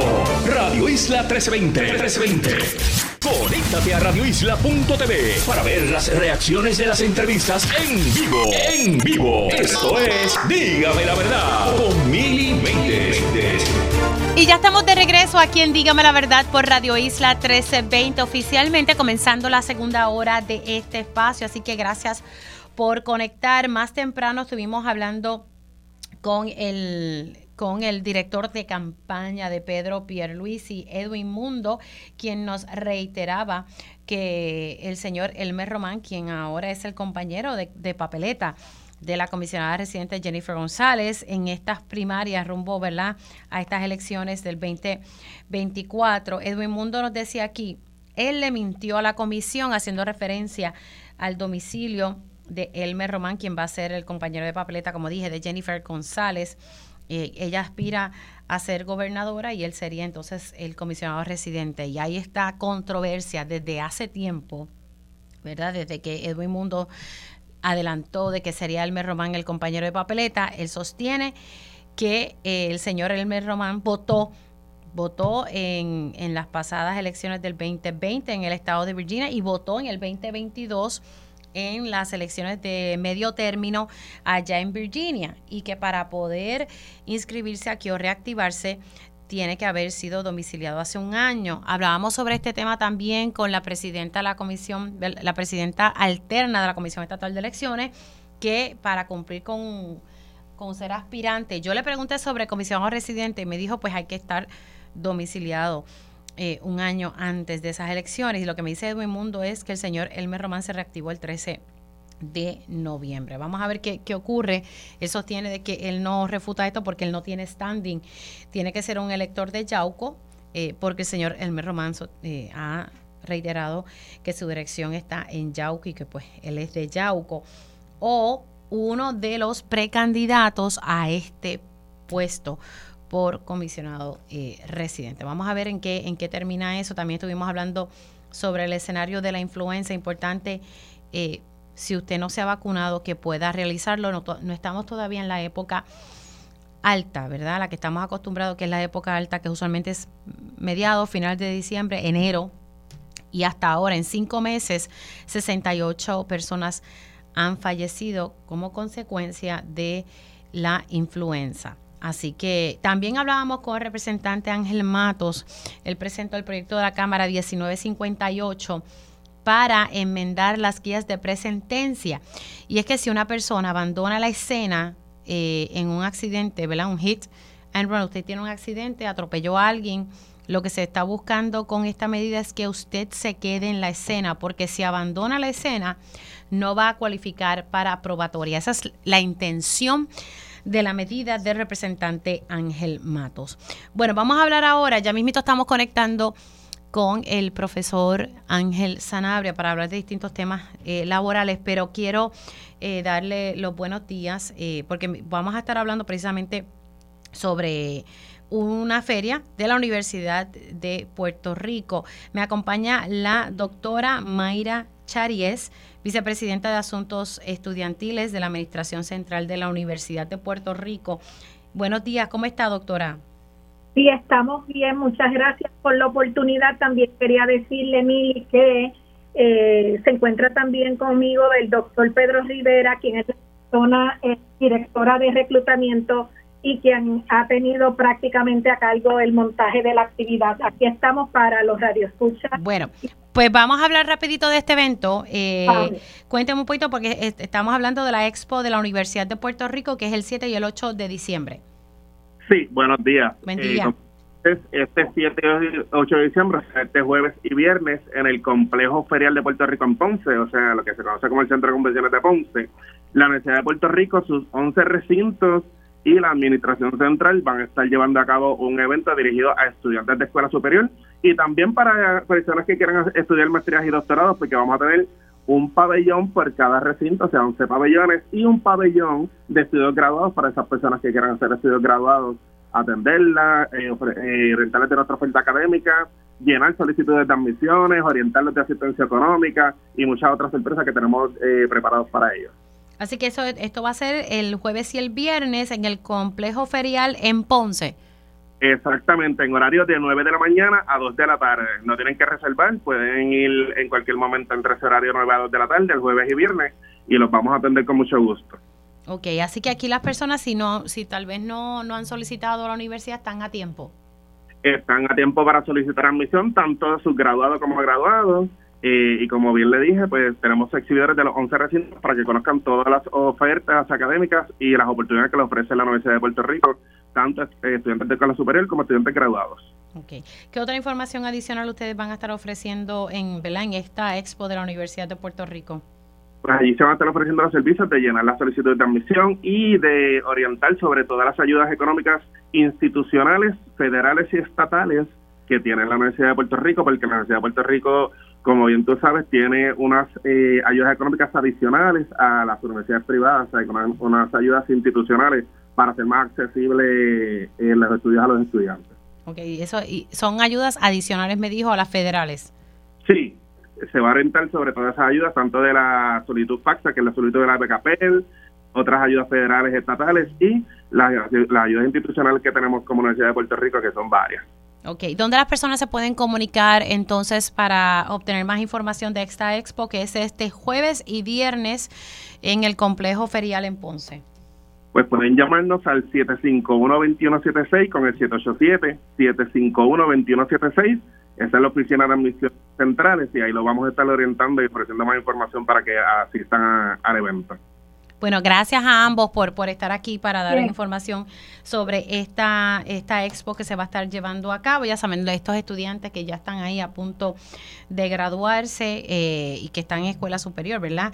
Que puedan entonces a pasar por aquí, por, por, esta, por esta feria que se va a estar llevando a cabo en el complejo ferial en Ponce, donde, como muy bien el señor Rivera explicó, 11 pabellones, de 9 a 2, importante, de 9 a 2, y, también personas que quieran continuar haciendo estudios, ya sea de maestría, doctorado en la Universidad de Puerto Rico, pues tienen esta, esta expo en la de la Universidad de Puerto Rico que se va a estar llevando a cabo. Son las 11 y 5 y quiero darle los buenos días al profesor Jaime Sanabria.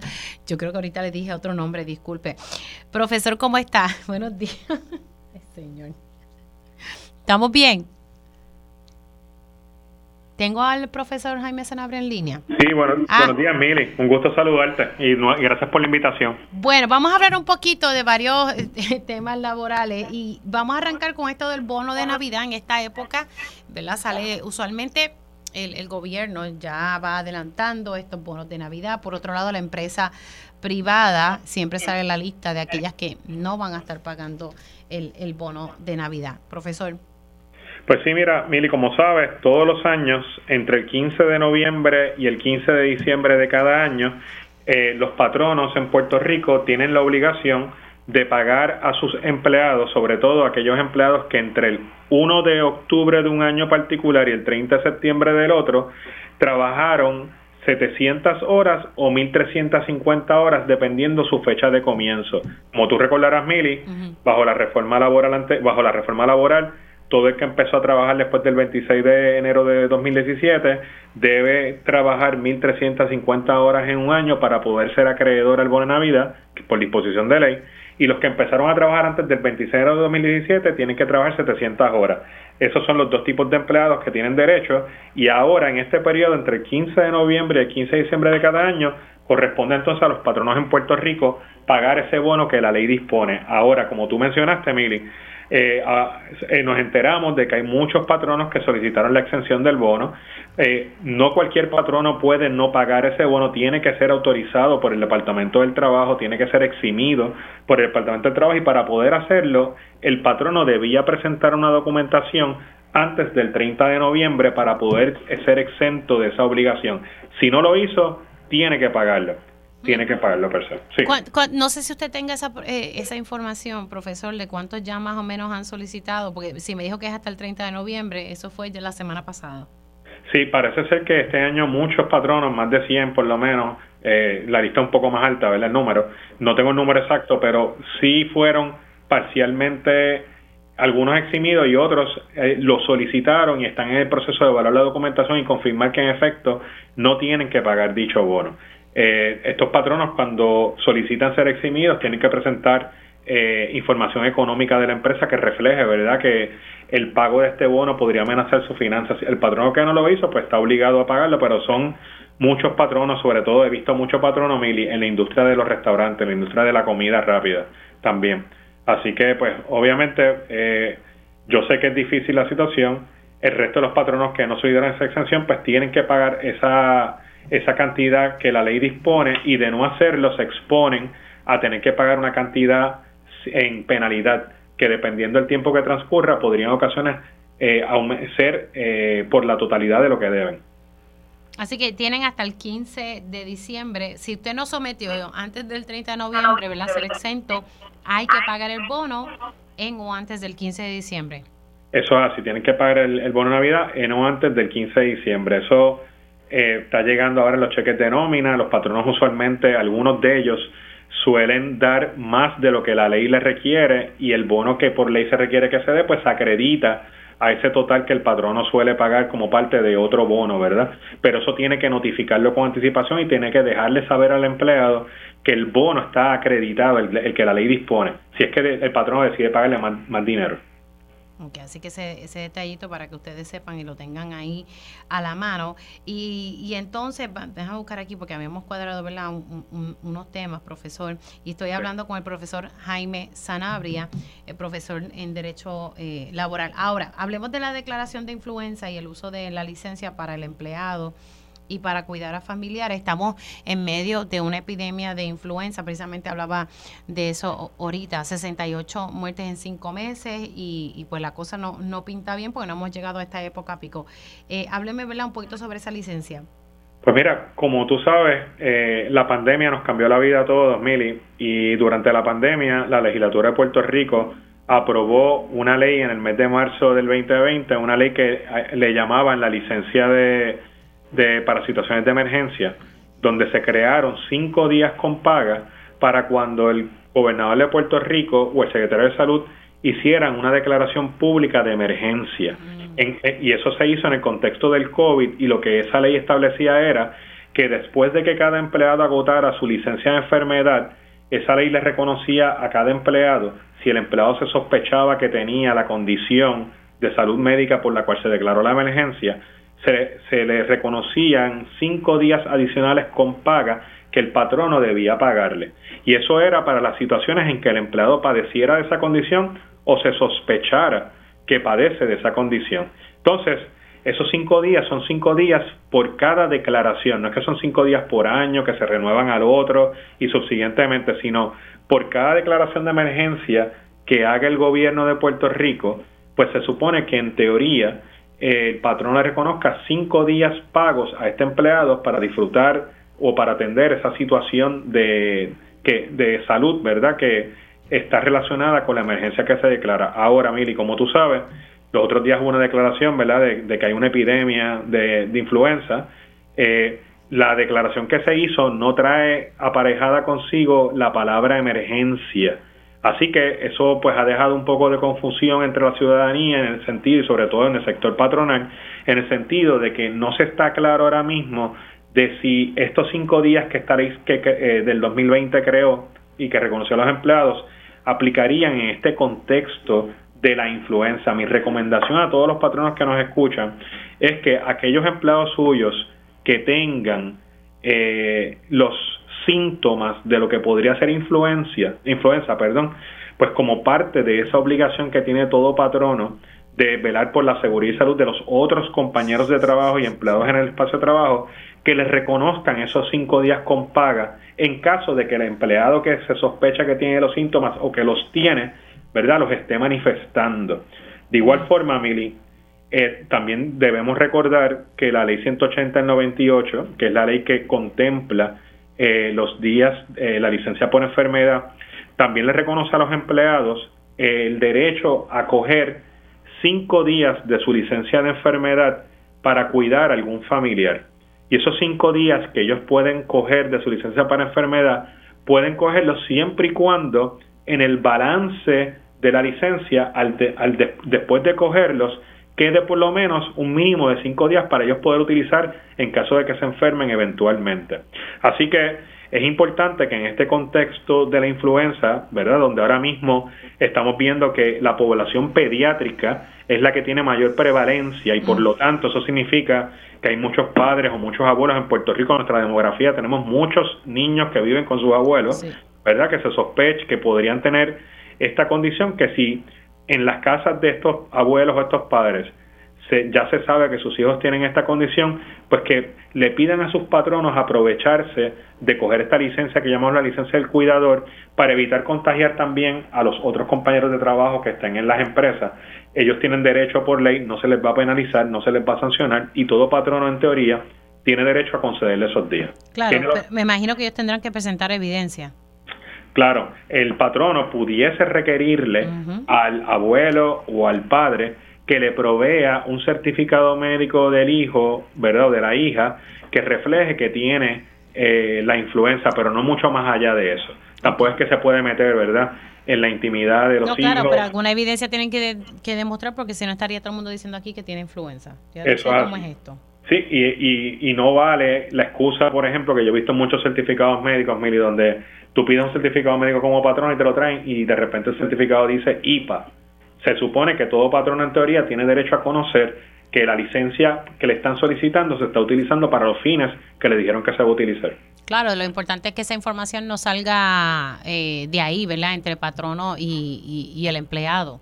Claro. Y, sea confidencial, ahí es donde entonces aplicaría, pero tiene que darle alguna justificación y una evidencia. Claro, y como tú sabes también, hay leyes que eh, protegen la información médica de los empleados y que requieren a los patronos también, una vez le entregan la certificación médica, eh, conservar dicha información en expedientes médicos privados bajo llave, donde más nadie tenga acceso. Perfecto. Profesor, gracias por haber entrado unos minutitos aquí en Dígame la Verdad. Se me cuida. Gracias ¿Cómo no? El licenciado y profesor Jaime Sanabria eh, profesor de Derecho Laboral, primero hablando del bono de Navidad y ahora sobre esta licencia que tienen las personas de, la ley de situación de emergencia, cinco días de paga especialmente ¿verdad? que estamos en medio de esta emergencia, la epidemia de influenza. Acaba de salir, eh, tanto Telemundo como el Nuevo Día acaban de publicar que las autoridades federales están diligenciando órdenes de arresto en Naranjito. Eh, las detenciones tienen que ver con armas, cocaína y fentanilo. Esta es la información que le ha proveído eh, la portavoz del FBI aquí en Puerto Rico, Limaris Cruz Rubio. Son tres órdenes de arresto y también se están llevando a cabo unos allanamientos relacionados con el caso. Esa es la información que le proveyó al periódico El Nuevo Día la portavoz del FBI. Por otro lado, eh, también sale a relucir que terminan funciones y se van a retirar en marzo del 2024 unos 1.146 empleados del gobierno. Esto relacionado a, a la ley 80 del 2020. Precisamente tengo al administrador del sistema de retiro, eh, Luis Collazo. Gracias por estar con nosotros. Buenos días, Mili, buenos días a todos los que nos sintonizan, un placer. Bueno, estamos hablando de bastante, 1.146 empleados del gobierno. Esto fue una, la ley 80 fue la de como un, como un retiro incentivado. Correcto, esa es la ley 80 del 2020 que luego fue anulada en el Tribunal Federal, ya que la Junta de Supervisión Fiscal se movió a anular la ley y a raíz de esa anulación, Mili, hemos estado en, en unas negociaciones con la Junta de Supervisión Fiscal para implementar la ley 80, parte de las disposiciones de la ley 80 para ciertos empleados elegibles, eh, específicamente aquellos empleados elegibles que fueron identificados como empleados no esenciales por parte de sus patronos, eh, que al final del día pues vinieron siendo unos 1.146 empleados de agencias eh, de gobierno central y corporaciones públicas, eh, luego de que la Junta de Supervisión Fiscal pues revisara todos los listados y diera su visto bueno para que finalmente estos empleados se puedan acoger a, a, los beneficios de la Ley 80 el año que viene. Ahora estas plazas presumo quedarán congeladas. Pues mira, contrario a otras ventanas de retiro, mire, estas plazas van a quedar eh, er, eh, permanentemente eliminadas, ¿verdad? La Junta de Supervisión Fiscal fue eh, contundente de que las plazas tenían que ser permanentemente eliminadas para así evitar que, las plazas vuelvan a llenarse y que los ahorros proyectados no se den. Así que estas plazas quedan permanentemente eliminadas, los patronos hicieron, eh, tuvieron tres oportunidades, ¿no? Para, para revisar los listados, para ver qué puesto era esencial y que no era esencial en su agencia, eh, destacando que un puesto no esencial es aquel puesto que se puede eliminar de la agencia, que no se tiene que reemplazar y que su, su eliminación no va a afectar los servicios esenciales que la agencia provee al pueblo de Puerto Rico. ¿De cuántos son los ahorros proyectados? Pues mira, en los próximos cinco años el gobierno ha estimado sobre 70 millones de dólares en ahorros. Eh, esto, ¿verdad? Teniendo en cuenta que del 100% que se pague en nómina, pues solamente se pagaría el 50% de ese salario como parte de la pensión. Eh, ahora, lo que van a ser los ahorros finales, pues eh, la, la, estipulación que se radicó el 15 de septiembre, pues establece que la Junta y el gobierno tienen que llegar a un entendido en cuanto a, cuál va a ser el ahorro final, ya que el gobierno pues ha calculado los ahorros, pero están sujetos a revisión por parte de la Junta de Supervisión Fiscal, pero en los próximos cinco años sobre 70 millones es los que esperamos que el gobierno se ahorre en nómina. O sea, que son 70 millones en cinco años el ahorro. Correcto, los próximos cinco años, esa es la proyección. Ok, entonces eh, estamos hablando, según lo que estoy leyendo aquí, que originalmente eh, se identificaron 1.240 empleados, eh, obviamente ya aprobado 1.146. ¿Esa diferencia, qué, qué, pasó con esa diferencia? ¿No cualificaban o, cuál es el escenario?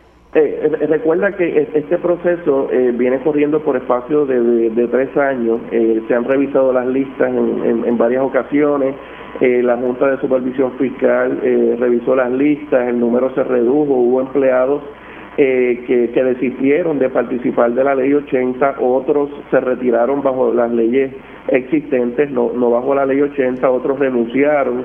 Así que ahí es que llegamos al número de, de 1146. Cuando se radicó la estipulación en septiembre 15, el número que había eh, acordado la Junta del Gobierno era 1240, pero luego cuando nos movemos a implementar la ley, a través de la carta circular que emite Retiro y OGP, pues ahí es que nos enteramos, ¿verdad?, que varios empleados pues renunciaron, otros desistieron de participar y otros se retiraron bajo las leyes eh, corrientes, así que eh, el número final, ¿verdad?, de empleados que van a participar de, de este programa son 1.146. Así que esto, ellos se retiran en marzo del 2024.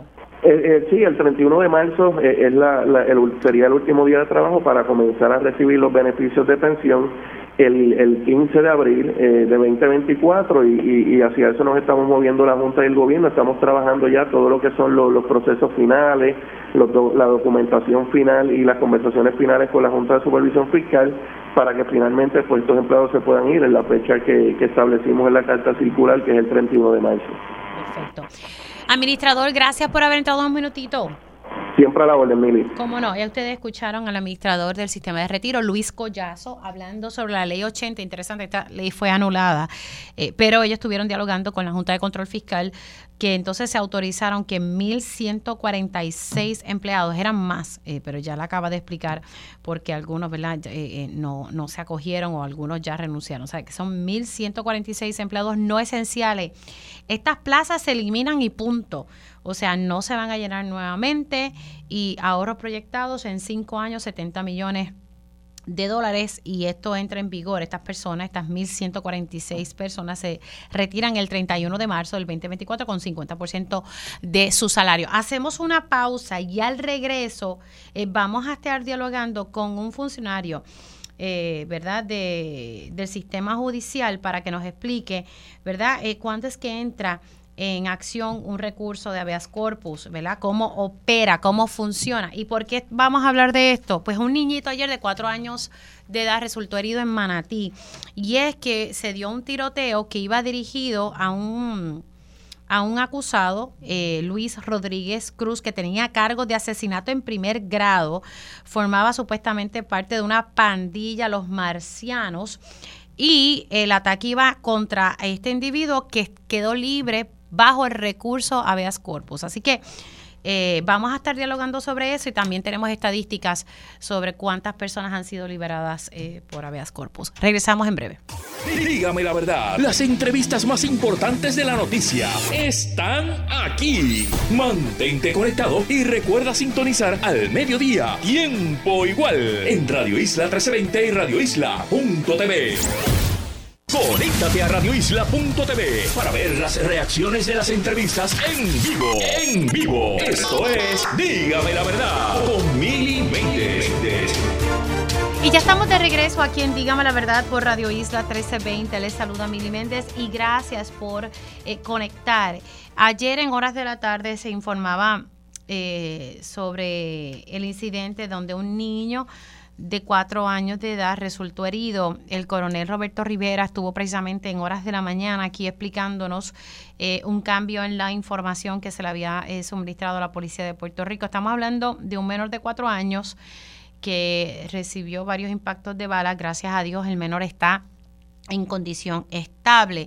Se había dicho originalmente, ¿verdad?, que, que la, porque esto fue un incidente donde se estaban acechando a Luis Rodríguez Cruz, que recientemente fue liberado bajo el recurso habeas corpus. Y Luis Rodríguez Cruz tiene cargos por asesinato, tiene un cargo por asesinato en primer eh, grado, se le vincula con la pandilla Los Marcianos y, él está libre eh, bajo, ¿verdad? Eh, con grillete electrónico. Eh, según nos narra el coronel Roberto Rivera, él estaba en la casa de la abuela de este menor de cuatro años, llegaron estos individuos, comenzaron a, lanzar tiros y el niño resulta herido. Todavía la policía no tiene claro el vínculo familiar de este niñito, ¿verdad? Con este individuo, Luis Rodríguez Cruz. Se cree que son primos, pero es información que está pendiente a corroborar. Y nos llamó la atención de que Luis Rodríguez Cruz pues, está libre bajo el recurso de habeas corpus. Queremos explicarles a ustedes, ¿verdad?, qué, significa estar libre bajo este recurso. Eh, en qué momento es que se activa, cómo funciona y precisamente tengo en línea telefónica al ex juez Aldo González Quesada, que él es integrante del Consejo de Ex Jueces y Juezas del Poder Judicial. Muy buenos días, ¿cómo está? Muy buenos días, encantado de escucharla, aquí a sus órdenes. Gracias por, por estar con nosotros. Hablemos, eh, Vamos a explicarle a las personas en qué momento es que ¿verdad? entra en vigor o, se puede solicitar este recurso de habeas corpus. Bueno, el habeas corpus, como sabemos, es un recurso extraordinario, solo lo reglamenta nuestra constitución en el artículo 2, así de sagrado es. Eso lo puede levantar cualquier persona que pida que se investigue porque está privado ilegalmente de su libertad. En este caso, pues toda persona que lleve 180 mm, días, una vez transcurran 180 días de la determinación en regla 6 de causa probable, y si la persona no se le ha celebrado juicio, esa persona pues tiene derecho a levantar el recurso extraordinario de habeas corpus indicando que está privado ilegalmente de su libertad porque la constitución dice que hay que celebrar el juicio dentro de los seis meses. Eso opera automáticamente, no tiene ni que ser el abogado, muchas veces pues el mismo confinado lo radica por derecho propio y es obligación del tribunal enseguida atender el, recurso. Este, se pide una certificación de corrección, obviamente, para saber si el tiempo que se está alegando está, que son los 180 días. Y si, si eso es así, pues se tiene que declarar con lugar el habeas corpus. Inclusive en el Código Político hay una regulación que dice que hasta un juez que se niega a dar un habeas corpus tiene una penalidad. Es un artículo que anda por ahí escondidito. y, y entonces, pues normalmente lo que se hace es que se les impone un grillete electrónico, cuestión del, del Estado, pues asegurarse que esa persona pues no constituye un riesgo de fuga, ni es, peligro, ni es peligroso para otras personas. Y eso más o menos es la situación. Ok, entonces eh, estamos hablando que, que básicamente eso es un derecho que tiene eh, el acusado de que en seis meses, luego de que se le hallara causa, ¿verdad? En, en, regla 6, si no se ha celebrado ese juicio, ese es el derecho que punto que tiene ese individuo. Eso es así, eso es así. Ahora, luego de que se, se otorga, ¿verdad? Que se da determinación de un, ¿verdad? De que se le da a lugar a esta solicitud de habeas corpus, eh, ¿verdad? ¿Cómo corre ese procedimiento? ¿En cuánto tiempo? ¿O aquí el tribunal puede tardarse, eh, ¿verdad? Luego de que se le otorgue y que esta persona, por ejemplo, en este caso, y, y sé que usted no está enterado de este caso, pero en este caso de este individuo, él está libre bajo grillete, ¿cuáles serían, ¿verdad? Esas reglas en, en estos casos. Bueno, una vez la persona está bajo grillete, ya se le otorgó el habeas corpus, el juez le, impuso unas condiciones, pues se sigue el procedimiento en la etapa en que quedó, ¿no? Este, si estamos en descubrimiento de pruebas, hay que celebrar del juicio, hay que acelerar el proceso, porque porque no deja de estar en habeas corpus y es una situación un poco, este, digamos, por usar una palabra frágil para todas las partes. Así que con la premura que sea necesaria y si tenemos todos los elementos para poder hacer el juicio, el proceso va a seguir su curso. Ok. Ahora, estoy viendo aquí las estadísticas que me proveyó la administración de, tribunales. Sabemos que en el 2020 eh, esto, esa, esa cifra aumentó, pero es por la situación de la pandemia. Ahora estamos viendo eh, que se han presentado en el 2023 174 casos, o, otorgado un lugar 117. Eh, estamos viendo ver que en comparación con otros años ha sido eh, eh, menor este número del 2023. Pero en ocasiones la gente se pregunta, pero ¿por qué los tribunales no han atendido este tema? ¿Por qué se dilata tanto? ¿Por qué se tiene a una persona acusada y se ha privado ilegalmente de su libertad por tanto tiempo? qué está fallando aquí? Bueno, mira, son muchos, son muchos los factores. Honestamente, empezando, no se le debe imputar nunca al acusado. El acusado está preso. Este, muchas veces, y estoy en el en el mundo de la especulación, porque eh, a base de mi experiencia, ¿no? Claro. Eh, muchas veces sucede cuando hay muchos acusados. Si hay muchos acusados, muchos coimputados, todas esas personas hay que darles abogados. Muchas veces en lo que se les concede el abogado, en lo que el abogado pues está disponible en lo que se busca una fecha. Te estoy dando un ejemplo de cosas que pueden dilatar un proceso. Este, otra cosa que puede pasar el descubrimiento de pruebas. Por ejemplo, un asesinato, hay que hacer pruebas de DNA, hay que pruebas de sangre. Muchas veces se dependen de distintas agencias, que el policía recoja la información, que ciencia forense tenga los resultados. son una serie de situaciones, y estoy en el mundo de la especulación, que pueden hacer que nadie quiere que el caso se atrase, todo el mundo quiere ver el caso rápido, pero muchos elementos que no dependen de una sola persona. Es un sistema como el sistema humano con diferentes órganos y si no y si algo falla, si hay algo que no está en la velocidad que se debe, pues posiblemente se atrasa el proceso. Estoy, estoy dando ejemplos en el mundo de la especulación, ¿verdad? Claro, y usted como ex juez tal vez, ¿verdad? Exacto, nos puede explicar porque conoce muy bien. Así que aquí hay muchos factores eh, en lo que se le consigue un abogado a este imputado o imputada que tienen ese derecho, que se puedan conciliar las agendas del tribunal, los abogados, evidencia que esté tal vez en proceso, ¿verdad?, de evaluación, etcétera. Esos son la, ¿verdad? los elementos de aquí de, de que pueden atrasar estos casos. Básicamente es las causas principales muchos abogados o problemas con el descubrimiento de pruebas. Okay, así que eso es lo que, lo que estamos observando. Eh, bueno, pues vamos a ver, ¿verdad? Porque esto llama bastante la atención y, muchas personas se, se, indignan, pero son derechos que, que, tienen estas personas, como usted dijo al principio de esta conversación, eh, derecho constitucional. Y es un derecho constitucional hermoso porque no sé si usted recuerda, en, en casos, por ejemplo, de, países que no, no, no, tienen otro ordenamiento jurídico, usted ve que hay acusados que llevan más de dos años, tres años sin el proceso. No sé si usted recuerda el caso de la famosa artista Gloria Trevi en Brasil, que estuvo un montón de años presa. Precisamente, ¿qué es el, el habeas corpus? Lo que, lo que evita es la dilación del proceso de tener una persona presa tiempo indebido. Por eso es que hay que hacer el, hay que tratar de hacer el juicio dentro de los seis meses. Si no, el acusado tiene esa herramienta que le permite pues estar en la libre comunidad si no se le ha eh, celebrado el proceso.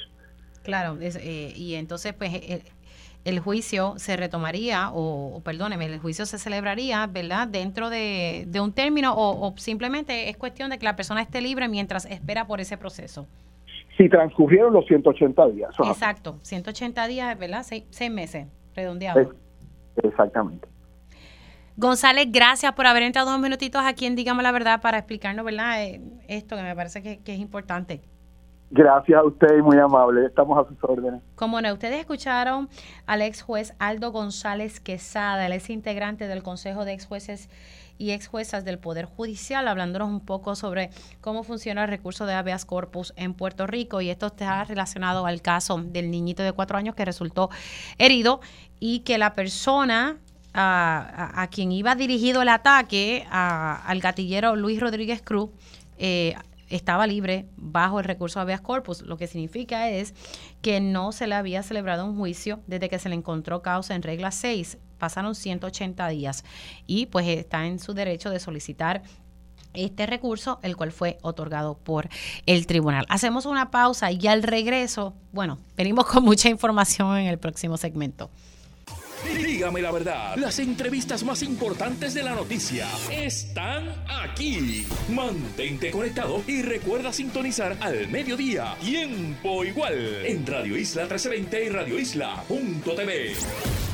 Conéctate a radioisla.tv para ver las reacciones de las entrevistas en vivo. En vivo. Esto es Dígame la verdad con Mili Y ya estamos de regreso aquí en Dígame la verdad por Radio Isla 1320. Gracias por conectar.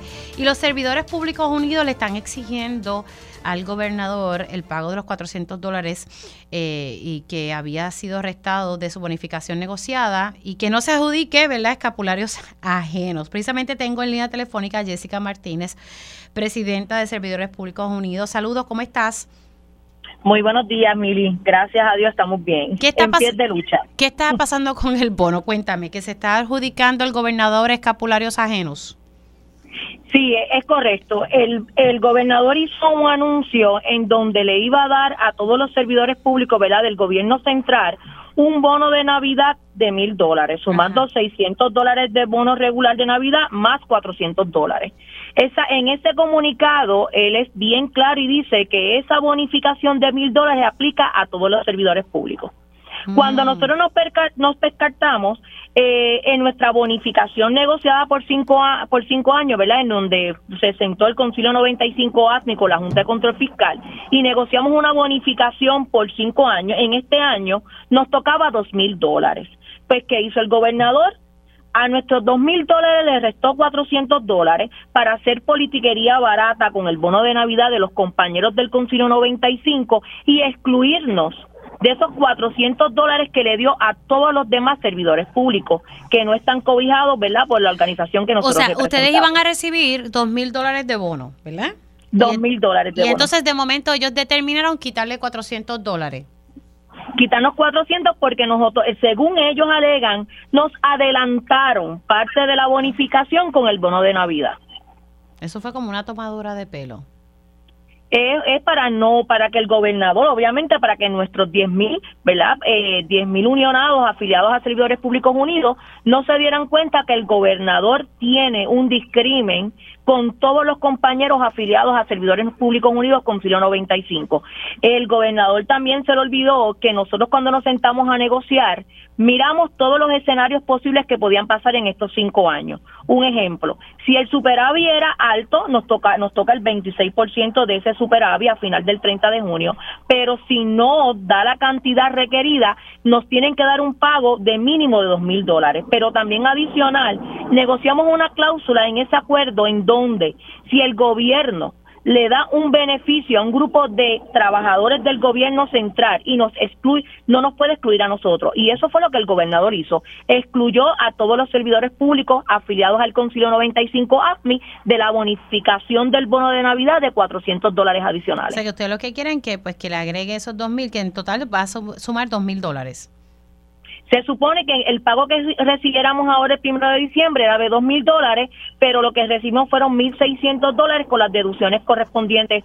Eh, y esto fue negociado, esto fue negociado, Jessica. Sí, nosotros negociamos por cinco años lo que es la bonificación para todos los miembros del Concilio 95. ¿Qué ustedes, cuál es el próximo paso a seguir si entonces el gobierno eh, insiste en que le van a pagar esos 1.600 y punto? Eh, nosotros ya comenzamos a tener la comunicación a través de los abogados de nuestro internacional con, con la Junta de Control Fiscal y con el representante del gobierno en la Junta, dándole nuestra posición referente a que no nos podía excluir de la bonificación que él le dio adicional a los servidores públicos del gobierno central. Estamos eh, convocando, ¿verdad? Estamos analizando con la matrícula si realizamos una marcha o una, o una manifestación el 15 de diciembre para llevarle el mensaje al gobernador que esos 400 dólares tienen que, ¿verdad? Nos tienen, nos, tienen, nos los tienen que, que pagar y, si lo, y se lo vamos a cobrar. Así que dos mecanismos, o manifestarse en la calle el 15 de diciembre o acudir a los tribunales. Nosotros luego vamos, estamos este, el tiempo propio que se le da cuando pasan estas situaciones para que entonces los abogados del internacional ir al tribunal y demostrar, ¿verdad? Y reclamar nuestros derechos en donde el gobierno desde el primer día no ha reconocido lo que es eh, esa ese acuerdo que existe con la Junta de Control Fiscal. El gobierno está haciendo politiquería barata con nuestros derechos, con nuestras negociaciones, atribuyéndose logros que realmente no los hizo el gobernador ni lo hizo esta administración. Jessica, gracias por haber entrado con nosotros. Me mantienes al tanto sobre la determinación si en efecto van a la calle el 15 de diciembre o si estarían acudiendo a los tribunales. Gracias. Jessica Martínez, presidenta de Servidores Públicos Unidos, y están reclamando eh, los 400 dólares que no les fueron pagados, eh, por lo menos a, esta matrícula, eh, que son unos 10 mil unionados que se quedaron esperando por esos 400 dólares. Le pagaron 1.600, pero faltó 400 pesitos eh, de esa bonificación y eso es lo que ellos están reclamando en este momento al gobernador. Siendo ya las 10 y 46 de la mañana, no sé si a ustedes les pasa eh, que los padres siempre tenemos el reto de que nuestros niños se acuesten. Por lo menos en mi caso es que lograr que se acuesten más temprano del horario que he establecido usualmente me funciona leerles cuentos. Y en ocasiones tengo que leerle como cuatro o cinco y mi esposo igual. Así que eso es un reto, pero precisamente hay una aplicación, se llama Storybook, que ah, va a ayudar ¿verdad? a los padres a que sus niños puedan dormirse. Mire, dicen aquí en minutos y ellos me van a explicar. Están aquí en el estudio conmigo, Francisco Cornejo. Saludos y buen día. Gracias por estar con nosotros. Hola Mili, gracias por la invitación. Y sí, el sueño de los niños es algo crítico porque el 70% de los niños en Puerto Rico están durmiendo menos de las horas que necesitan. 70%. El 70%. Ay, Dios mío. Daniela Vega también le acompaña para explicarnos sobre eso. Gracias por estar aquí. Gracias, Mili. Bueno, me, arrancaste con un tema ya con estadística, 70%. 70%, menos de lo que necesitan. El problema es que el sueño no se recupera. El sueño es eh, eh, comparable con la nutrición. Un niño que no duerme lo suficiente no va a desarrollar su cerebro, su crecimiento, su concentración, su rendimiento académico, su humor de la manera adecuada. Pero ese no es el único reto. Eh, dos cosas que son igual o más importantes es el tiempo de calidad que los padres tienen con sus hijos y el otro son las palabras de afirmación, el hacerles sentir a los niños amados, vistos, queridos, seguros. Y eso es justamente lo que nosotros buscamos resolver con Storybook. Ahora, eh, cuando dices que el 70% no duerme lo suficiente, ¿Qué es lo suficiente de lo que debe dormir un niño? ¿Cuántas horas? Depende de la edad de los niños, pero por ah, ejemplo, en el caso de tu nena, debería estar durmiendo unas 10 horas al, al ¿Qué? día. 10 horas al día. 10 horas al día, a veces sí lo logra. Diante, 10 horas al día para una niña de 6 años. Sí. Ay, padre. Sí. Cuéntame un poquito. Y bueno, yo acá te doy otro dato, que esto a veces le ponemos al sueño como lo más importante, pero sí hay algo que preocupa más. De las 24 horas, los padres estamos enfocados a pasar un promedio de una hora al día con los niños. Una hora, de 24 horas. Imagínate lo poco de tiempo que les estamos entregando a nuestros hijos y tal vez no es un tiempo ni siquiera de calidad el que les estamos dando de una hora al día. Entonces, ¿cómo podemos ser unos padres presentes? Eh, con afecto físico, con palabras eh, que te reafirmen, te validen si es que no estamos pasando tiempo. Justamente por eso a veces los niños tampoco pueden estar descansando bien. Y decías algo crítico. A veces me toma mucho tiempo que mi hijo se duerma. A veces hay la pelea, que no, que un cuento más o quiero un vaso de agua. Eso es justamente lo que resolvemos con Storybook. Lo logramos en minutos porque los niños aman ese momento. Entonces va a ser su momento favorito del día. El mamá, papá, quiero mi cuentito de Storybook. Es un cuento de cinco minutos. Tienen técnicas de relajación adicionalmente al cuento, que es lo más lindo y lo más innovador y los niños pueden dormir mucho mejor. Cuéntame un poquito, o sea, mientras eh, uno busca la aplicación, busca un cuento de la variedad que, hay en la aplicación y entonces, además de leer el cuento, se, se agrega, bueno, eh, escuchas el cuento a través de la aplicación, presumo. Y entonces el padre o la madre entra ahí con algún tipo de, de, otra técnica de relajación. Exactamente. Cuando el padre o la madre descarga Storybook, que lo pueden descargar gratis, descargan Storybook, van a crear su perfil y en base a la edad del niño les vamos a recomendar audiocuentos porque la aplicación no tiene nada de pantallas para el niño. El niño solo va a escuchar. La aplicación ah, realmente eso, es, un buen detalle porque siempre han dicho, ¿verdad?, que estar pegado con esta cosa no ayuda a que uno pueda descansar. Absolutamente. Entonces el niño solo escucha, Storybook es para el padre y el padre lo que va a tener al acceso son técnicas de masaje, por ejemplo, que van con el cuento. Entonces si el cuento dice la hormiga sube por una montaña, el padre está haciendo unas técnicas de masaje en la cabeza del niño como si fuera la hormiga. Como recreando la historia. Exactamente.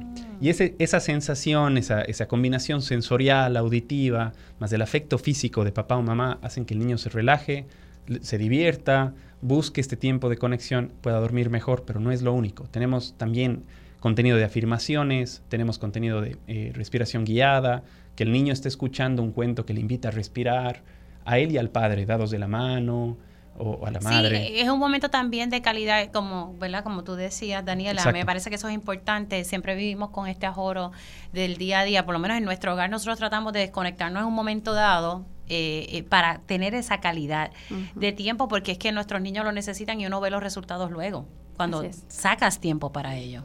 Así es, sí, nos, después nos daremos cuenta que no ocupamos bien el tiempo y las prioridades están un poco desordenadas pero se ve, se ve las consecuencias con los niños. En realidad, Storybook eso es lo que quiere, que el, que el padre pueda dar un tiempo de calidad. Son cinco minutos, eso es lo que dura un cuento. Eh, Storybook tiene para desde los meses, o sea, tres meses más o menos de un bebé, para un niño de 12 años.